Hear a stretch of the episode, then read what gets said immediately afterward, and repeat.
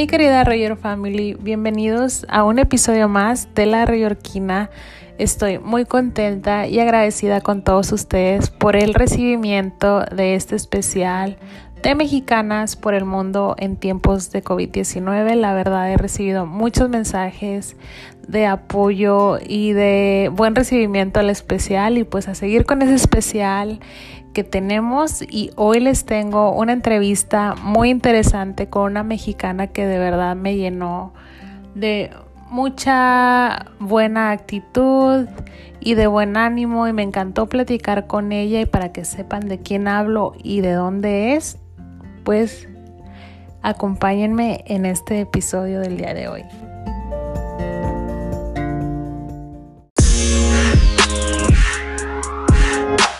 Mi querida Rayor Family, como les había prometido, voy a tener un especial de mexicanas por el mundo en tiempos de COVID-19 y hoy nos acompaña Norma Delgado, que está ahorita viviendo en Tokio, Japón, y pues ella nos va a contar un poquito de su experiencia durante este tiempo. Así es que le cedo la palabra, el micrófono a Norma. ¿Cómo estás, Norma?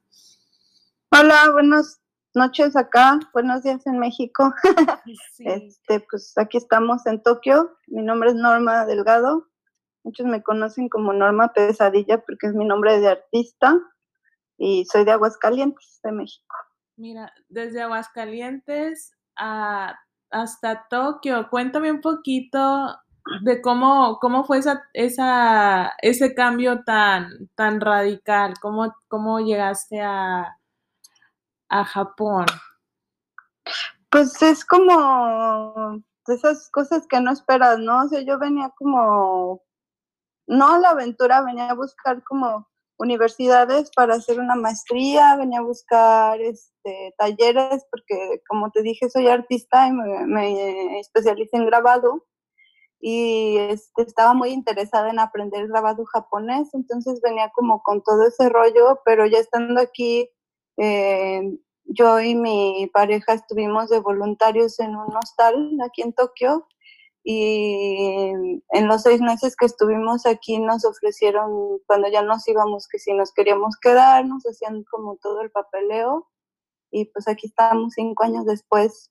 Ya no trabajamos en, en, en el hostal, pero ahora damos tours de comida japonesa, trabajamos para una compañía de tours de comida y pues en eso estamos, digo, ahorita no hay turismo, entonces estamos haciendo tours virtuales para la gente interesada en conocer Japón.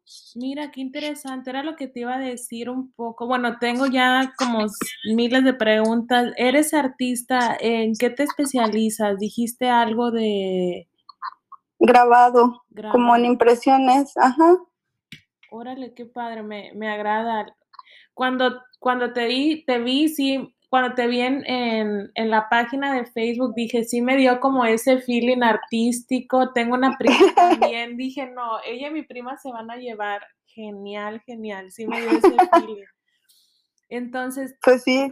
Te mudaste por un tiempo a, pues, por un tiempo, por así decirlo, a Japón, pero no esperabas quedarte cinco años, trabajaste en un hostal y ahora eh, tours en, en Japón. Y algo interesante de lo que decías, pues como ahorita no hay turismo, están haciendo los tours virtuales. ¿Qué tal? ¿Cómo ha sido la respuesta en cuestión de, los tours virtuales? ¿Qué nos puedes contar? Pues ahorita todavía es como nuevo, la gente luego me pregunta, pero ¿qué haces? ¿A poco andas caminando con una cámara? Y así, pues no, la respuesta es no. Este, lo que hacemos es este, por medio de una presentación, este, como de slides, eh, les vamos mostrando diferentes fotografías y explicando como los diferentes lugares de Tokio, como los más este, simbólicos. El primer tour que tenemos es de Shinjuku y Shibuya, que son como dos de los lugares de Tokio más emblemáticos y aparte hay otros dos tours, uno de té verde y uno de cócteles como estilo japonés, pero en esos yo no, yo no los estoy dando, los da una, una compañera que ella sí es súper experta en té verde y en, los cócteles, ¿no? Este, pero sí, o sea, la gente está ahí viéndonos y les explicamos, no, mira, aquí está Shibuya, en Shibuya hay esto, este, nos me han preguntado, pero pues la compañía es de tours de comida, y yo, pues sí, pero, o sea, no les voy a decir, ah, mira, aquí está este restaurante de ramen, y este es el ramen fulano, y así, y así, como no nos metemos en este tour mucho en la comida, porque pues hasta parece como tortura, ¿no? Digo yo, yo para prepararnos para este tour tomamos otros tours de otros países y había unos que eran de comida, pero era como muy triste para nosotros porque pues, se te antojaba todo. Ya sé. Entonces, sí. Teniendo ahí toda la comida, pues claramente ahí uno se antoja de todo. Oye, ¿dónde podemos, cómo podemos encontrar estos tours para, pues, algún miembro, alguien de la River Family que nos esté escuchando que diga, guarda, yo quiero tomar esos tours, ¿cómo podemos? Ah, ajá, nos pueden buscar como Arigato Japan um, arigato así como suena, y Japan con japan.com y ya en la página encuentran el link para los, los tours virtuales o virtual tours. Eh, y eh, como plus, este, el tour de Tokio y Shibuya lo estamos dando en español, este, entonces ese lo pueden tomar conmigo o, con Alex, eh, que es mi pareja, y pues para que también no se preocupen, generalmente los damos en inglés, pero también lo tenemos en español. Y de los tours ya normales, ya cuando volvamos a la normalidad, entre comillas, también tenemos tours en español para los que estén interesados en venir para acá y tener esa facilidad, pues aquí estamos. Muy bien, pues muchas gracias por la info. Ahí como quiera lo voy a poner en, en la descripción para que los que estén interesados, pues ahí buscar la info y tomar ese tour virtual. Pero bueno, nos contabas que ahorita pues no hay turismo y todo eso. ¿Cómo la pasaste en, en, la, en, la, en el confinamiento allá, allá en, en Tokio? ¿Cómo viste ese proceso de, pandemia para todas las personas que viven en, Japón, ¿cómo fue también para ti todo ese, ese cambio de recibir el año y luego se viene la pandemia? ¿Cómo lo manejaste y cómo se vio en general en Japón? Pues mira, aquí en Japón este, fue como un proceso paulatino porque como estábamos en, en espera de las Olimpiadas, eh, se tuvieron que hacer ciertas leyes y reformas para poder este, obligar a la gente a hacer el, el, este, el confinamiento. El confinamiento en sí duró un mes y medio, más o menos, casi dos meses. Este, pero aquí en Japón algo que tiene la, cultura muy arraigado es, uno, la distancia, es algo que ya todo el mundo sabe, ¿no? O sea, no hay mucho contacto físico. Y la otra es el uso de mascarillas. O sea, aquí desde que dijeron mascarillas siempre el 100% de la gente o así de repente ves por allá un rebelde que no traía mascarilla, pero todos usan mascarilla, entonces eso ha sido como, creo que algo que ha ayudado mucho a la sociedad de acá como a mantenerse eh, pues bien, ¿no? O sea, digo, sí hay muchos casos y en un país de 130 millones de personas pues era como preocupante, ¿no? Pero de repente yo veo los números de aquí, los números de México y pues, y como en todos lados, ¿no? O sea, de repente supongo que están desinflando los números, ¿no? Pero de alguna manera pues sí notas que no es tan agravante la situación como la estoy viendo por allá, ¿no? De hecho, y, no, dime. Ay, perdón ahorita que pues hablábamos, eh, Japón está en el lugar 56 y México está en el lugar número 9 en casos totales de COVID. Y ayer platicaba también con otra mexicana y decíamos, bueno, son, dicen número 9, estamos en el número 9 por los datos que conocemos, pero pues también sentimos y creemos, y no solamente nosotras, sino muchas personas más que no son todos los datos tal cual reales, pues porque no contamos con todos los tests para hacer la prueba de COVID y a veces no, por, no sabemos por qué razones, puede ser intencionales o por falta de, equipo, pues no, no se les da tal cual el, ese diagnóstico. Entonces le dije, le digo, si estamos en el número 9 con los datos que, que, se, que sabemos que están ahora teniendo, si agregamos los datos que no sabemos, pues seguramente estamos pues en un en un número más, más arriba. Pero ve, eso es interesante, la diferencia entre México en este momento y Japón. Obviamente, pues porque allá, en, en, de aquel lado del mundo, pues empezó primero y todo, entonces, pues vemos cómo, cómo fue escalando y cómo fue este, este virus llegando hasta este lado del mundo. Pero también una pieza clave es lo que dices lo que comentabas hace ratito, e, el uso de, cubrebocas, cómo, cómo, esas normas o esos reglamentos se fueron reforzando pues para que todas las personas siguieran al pie de la letra pues esas medidas de prevención. Tenemos que, que se usaba usaban los cubrebocas, ¿qué más hacían o qué más están haciendo en este momento? Pues, pues durante un mes y mes, mes y medio de confinamiento que te decía, el, o sea, los, todos los negocios estaban cerrados excepto como las farmacias, las tiendas de conveniencia y los supermercados. Eso era todo lo que estaba abierto. De repente los cafés o restaurantes abrían, pero nada más para comida para llevar y pues sobre todo los negocios pequeños, ¿no? O sea, lamentablemente como en todos los países hay negocios que pues viven al día o son negocios familiares que pues ellos era la única manera que podían sobrevivir. Incluso ahorita se está viendo que muchos lugares están cerrando por lo mismo, ¿no?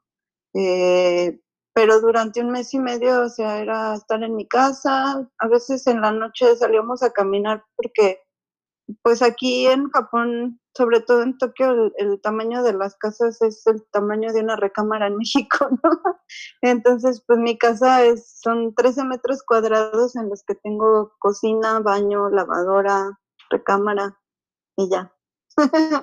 Oh, regadera. es un espacio pues bien Sí, sí, entonces en la noche nos salíamos a caminar porque era así como de ya, necesito aire y ya nos íbamos a dar la vuelta así al vecindario y así, pero pues ya en la noche que no había tanta gente, o de, hecho hubo días que pues salía a comprar algo para hacer de comer y así y no había nadie en la calle. Y eso es súper impresionante aquí, en, sobre todo en Tokio, ¿no? Porque pues hay gente por todos lados todo el tiempo, ¿no? Entonces de repente ver todo así solo, sí fue como un shock muy, muy fuerte, ¿no? Sí, Incluso como volver a rodearte de gente ha sido como de, ay, no, espérate, no, todavía no es demasiada gente. Sí, un poco, ya después, ya en un rato más, en unos días o semanas más, pues de pronto ya se pueden poco a poco ir adaptando a, a todo esto y a salir y a tratar de retomar, pues, eh, la vida normal o abrazar nuestro nuevo normal, ¿verdad? Ahorita mencionabas que estuvo cerrado como un mes o un mes y medio. Y ya llevamos como dos puntos importantes, el uso de cubrebocas, el estar encerrados, mantener tu distancia. Y es algo que la audiencia eh, que nos ha estado escuchando y que me ha mandado mensajes ahorita, yo soy de Reynosa, del norte, y hemos estado viendo eh, justo en esa parte, Reynosa, bueno, Tamaulipas está ocupando el lugar número 15 en México y pues vamos también escalando y, y ahorita hay como un caos en el hecho de que están cerrando todos los Oxxos y los Sevens y algunas y las tiendas, muchas tiendas en general. Los fines de semana y la gente enloquece porque lo van a cerrar dos fines de semana y, y, es, y se entiende que todavía no entiendan de pronto la importancia que es pues cerrar ciertos establecimientos pues para evitar el, el que se acumule la gente. Ya vemos que cuando vas a México al mandado tenemos que los martes de frutas y verduras y no sé qué día de otra cosa. Entonces siempre hay mucha gente en esos lugares y pues por esa razón em, se trata de reducir y el, la cantidad de personas, obviamente tenemos que comprar comida y como dices, tienen que estar las farmacias abiertas pues para cualquier detalle, pero hay otros establecimientos que lamentablemente se tienen que cerrar pues para evitar acumular personas y pues así evitar el contagio. Y es bien importante, o sea, que, que comprendamos el porqué de estas medidas de prevención.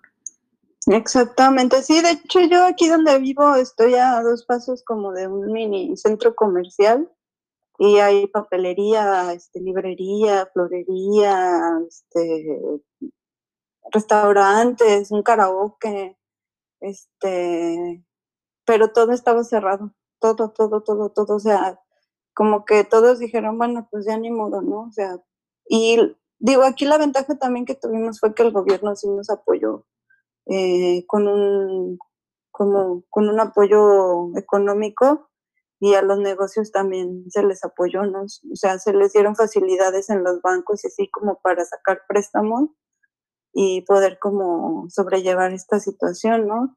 Eh, que ha sido también algo que ha permitido como a muchos otros negocios volver a levantarse en estos momentos, ¿no?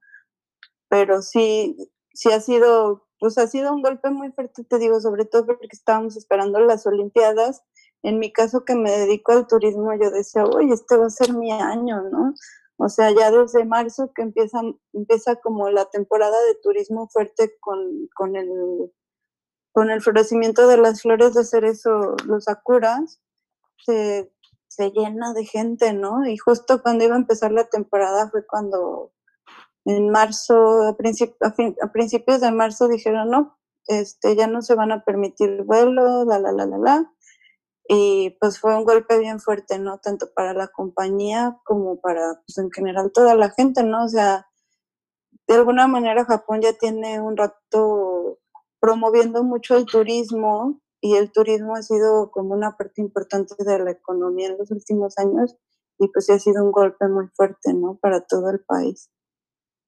Sí, la verdad. Ahorita que, dices, muchos países pues tienen esa pues facilidad de, dar un apoyo extra eh, a, todos los ciudadanos, todos los que viven ahí.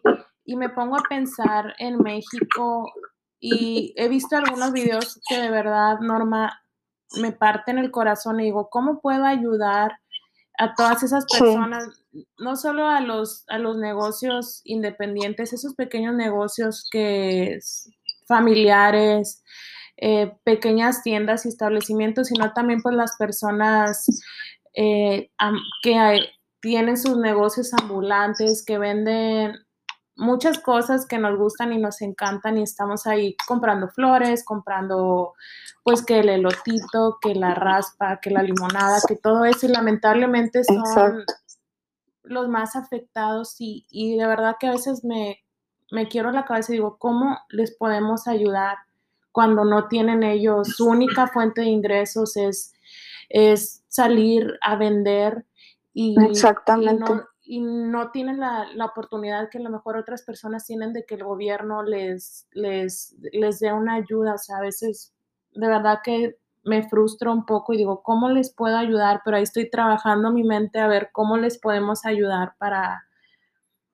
que ellos puedan salir adelante. Salir adelante. No, sé, no sé si hacer un, un, como una recaudación de fondos, que sea algo como un, una organización independiente al, pues a, al gobierno y todo eso, ¿verdad? Como hay muchas organizaciones de ayuda y de ahí pues ver la manera de cómo se puede proveer, no sé, hay muchas comida, no sé, es bien importante. Sí.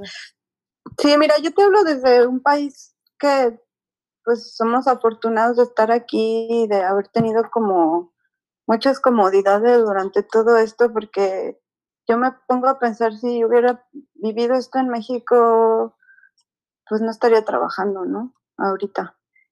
Eh, y pues afortunadamente he podido tener trabajo para seguirle mandando dinero a mi familia en México.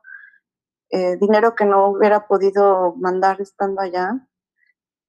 Y algo que como para apoyar local, ¿no? O sea, yo lo que he estado haciendo es comprar en la frutería de aquí de las viejitas que son bien bonitas o en la carnicería. Y es algo que yo siempre hacía en México, o sea, siempre buscaba como mejor ir al mercado o mejor ir a, la frutería de la esquina o a la tiendita o así.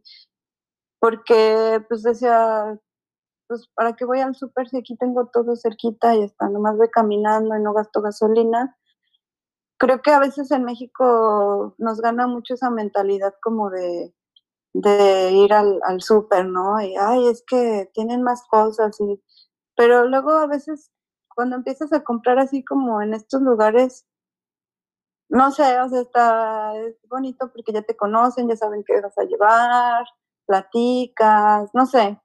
Y pues aparte apoyas, ¿no? Apoyas a una comunidad que lamentablemente está muy desprotegida, ¿no? Sí, ahí ya nos dejaste tarea, Norma. Todos los que nos están escuchando, si van a comprar y se puede salir, háganlo con todas las precauciones, pero compren en negocios locales.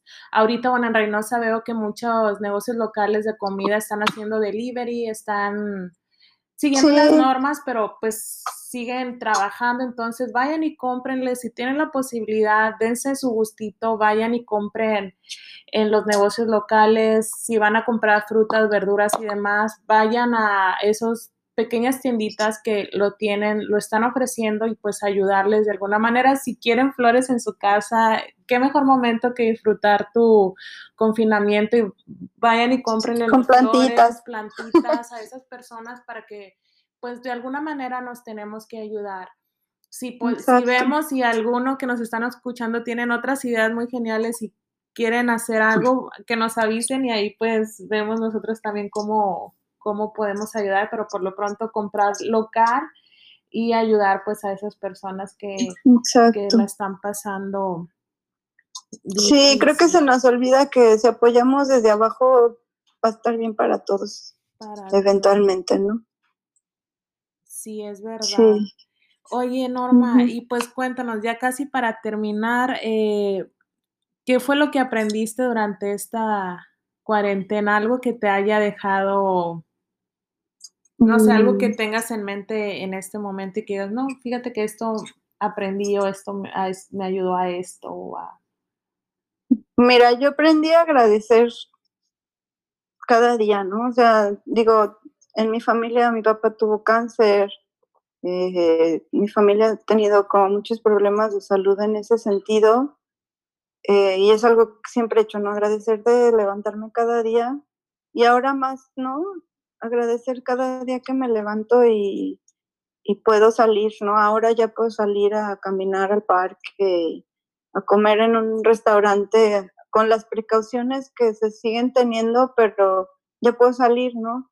pero también ha sido como un esfuerzo de todos, ¿no? De que toda la gente ha estado ahí, pues limitándose al principio, pero para ahorita ya poder tener como esta posibilidad, ¿no? Entonces, creo que he aprendido a agradecer, eh, estar un mes y medio encerrada con mi pareja en un cuartito, los dos estábamos así como de, oye, igual y no vamos a aguantar y ya nos vamos a mandar por allá pero pues me di cuenta de que no, de que en realidad este, no me equivoqué.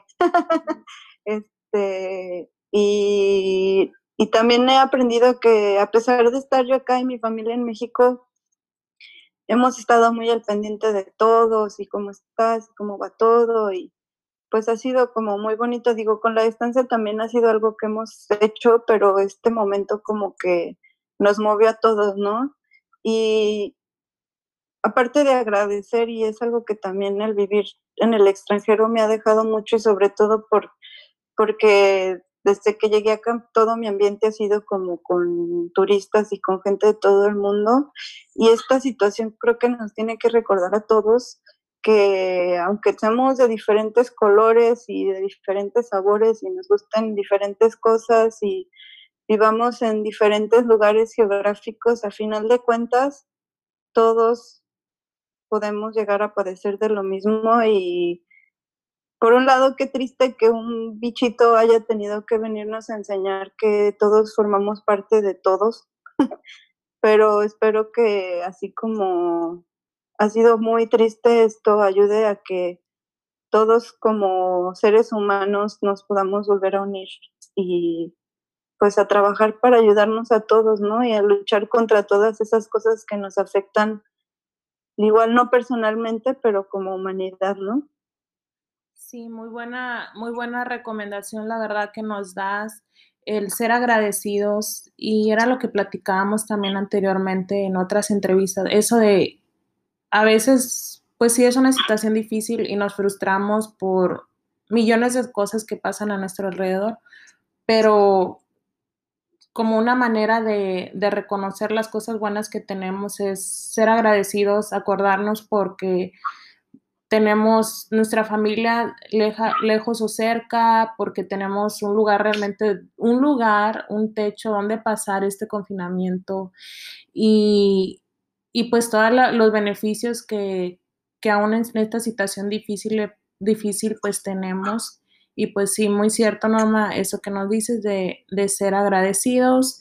Y ahora ahí van las recomendaciones que les damos a todo mundo que está viviendo eh, este tiempo de COVID, en especial a México, que sí vemos que muchos, muchísimos mexicanos están pasando un momento difícil y vemos mucha escepticismo de pronto al virus, pero pues queremos darles esas recomendaciones que en Nueva York ha pasado, en Japón ha pasado, en Tailandia, en Italia, en España, en muchas partes del mundo hemos vivido este o los estragos o, todo esto difícil que nos trajo el coronavirus, pero ¿qué, ¿qué, recomendaciones les damos para que podamos evitar que se contagien más personas y pues ahora sí tratar de poco a poco ir viviendo mejor en el futuro?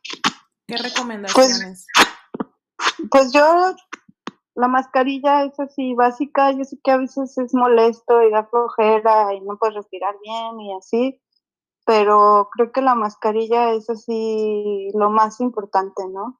Mascarilla, estarse lavando las manos. Otra cosa acá en Japón es que no nadie entra con zapatos a la casa y creo que eso ha sido un punto también muy importante aquí, entonces si pueden evitar usar zapatos adentro de su casa, creo que sería también algo que podría ayudarles. Y una recomendación así que a mí me sirvió muchísimo fue que dice, no salgas pensando en que alguien más te contagia. Piensa que tú ya estás contagiado y puedes contagiar a otros. Entonces no pienses que te van a contagiar a ti, piensa que tú estás causándole daño a los demás y eso te puede poner a pensar un poquito más, ¿no? Sí, hacer más conciencia para, Exacto. Entonces ya saben, Rayor Family, el uso del cubrebocas, el, como dices, eso de si no, si pueden dejar sus zapatos afuera, mejor. Y también pues mantener la distancia, si ya toca salir por algo, mantener esa distancia, que es bien importante. Y también el, el estar encerrados, si nos toca estar encerraditos por un tiempo, pues ver la manera de cómo disfrutar ese momento de encierro, pues todo esto como una medida de, prevención. Pero bueno, Norma, ya se nos está acabando el tiempo, pero yo eternamente agradecida contigo porque nos hayas compartido un poquito de tu experiencia y también pues de tu tiempo eh, para pues platicar todo lo que viviste allá en Tokio y pues muchas gracias, espero tenerte pronto por aquí, ya cuando se piense toda la normalidad que nos platiques ahora cómo, cómo todos están reincorporando a la vida normal. Muchísimas gracias nuevamente. No, muchísimas gracias a ti, gracias por este, permitirme hacer el anuncio. Espero que también tú vengas para acá y poderte mostrar a esta ciudad que me ha dado tantas cosas bonitas. Y cualquiera que quiera venir, pues ahí este, le paso mis contactos eh, y pues vengan, visítenos. hay que atreverse a salir. Sí, ya que todo en cuanto se pueda. Ya que todo pase, seguro ahí nos echamos un viajecito y nos conocemos. Pues bueno, muchas gracias Norma, espero que tengas un lindo día y para toda la Rayor Family, espero que hayan disfrutado este episodio, esta experiencia y nos estamos viendo a la próxima. Gracias Elena, bye. Mi querida Royal Family, espero que hayan disfrutado esta entrevista y recuerden que estamos en especial de Mexicanas por el Mundo en tiempos de COVID-19. Vamos a tener otro programa este viernes y la siguiente semana también, lunes, miércoles y viernes, así es que síganme acompañando en esta aventura. Recuerden si quieren saber más de estos temas o de algún otro contenido, mándenme un mensajito a mi Instagram, La Reyorquina, o también a mi sitio web www.lareyorquina.com. Yo los leo y pues ahí con gusto preparo algún tema de su interés. Por lo pronto, los dejo en este día, pero nos vemos el viernes. Disfruten mucho el día de hoy, la compañía de sus seres queridos y pues a seguir creando cosas nuevas y cosas buenas y a compartir todo ese buen ánimo con todos los que los rodean. Nos vemos en unos días.